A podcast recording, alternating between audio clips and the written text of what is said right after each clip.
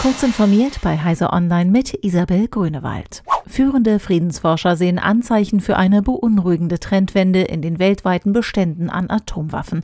Zwar ging die Gesamtzahl der atomaren Sprengköpfe weiter zurück, wie aus dem am Montag veröffentlichten Jahresbericht des Stockholmer Friedensforschungsinstituts SIPRI hervorgeht, als besorgniserregend stufen die Forscher jedoch eine andere Zahl ein, die der Atomsprengköpfe, die bereits auf Raketen montiert sind und sich auf aktiven Stützpunkten befinden.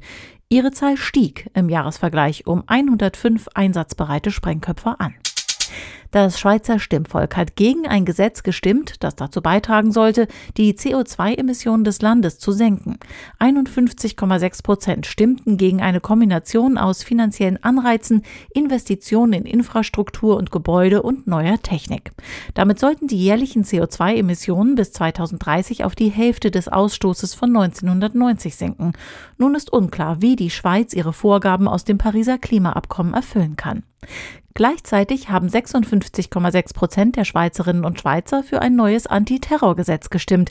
Demnach soll die Polizei einschreiten können, wenn konkrete und aktuelle Anhaltspunkte vorliegen, dass von einer Person eine terroristische Gefahr ausgeht. Entwicklungsorganisationen haben die Ergebnisse des Gipfels der reichen Industrienationen scharf kritisiert.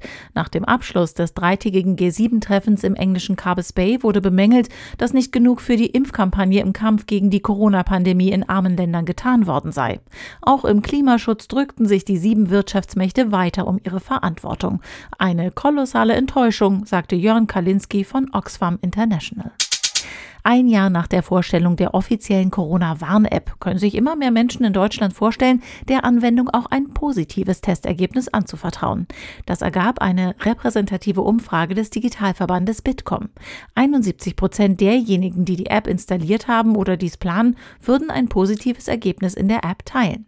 Eine Mehrheit derjenigen, die ein positives Ergebnis nicht teilen würde, sorgt sich, dass die eigenen Daten nicht anonym sind. Diese und weitere aktuelle Nachrichten finden Sie ausführlich auf heise.de. Werbung Cyberkriminelle scannen Netzwerke heute hochprofessionell nach potenziellen Angriffspunkten. Einmal eingedrungen, schauen sich die Hacker zunächst unentdeckt im System um, bevor sie mit aller Wucht zuschlagen. Moderne IT-Security vernetzt Endgeräte mit Firewalls und schiebt dem so einen Riegel vor. Intelligent und automatisiert. Bei Sophos nennen wir das Synchronized Security. Schützen Sie sich und Ihr Unternehmen vor Cyberangriffen. Jetzt informieren unter www.sophos.de.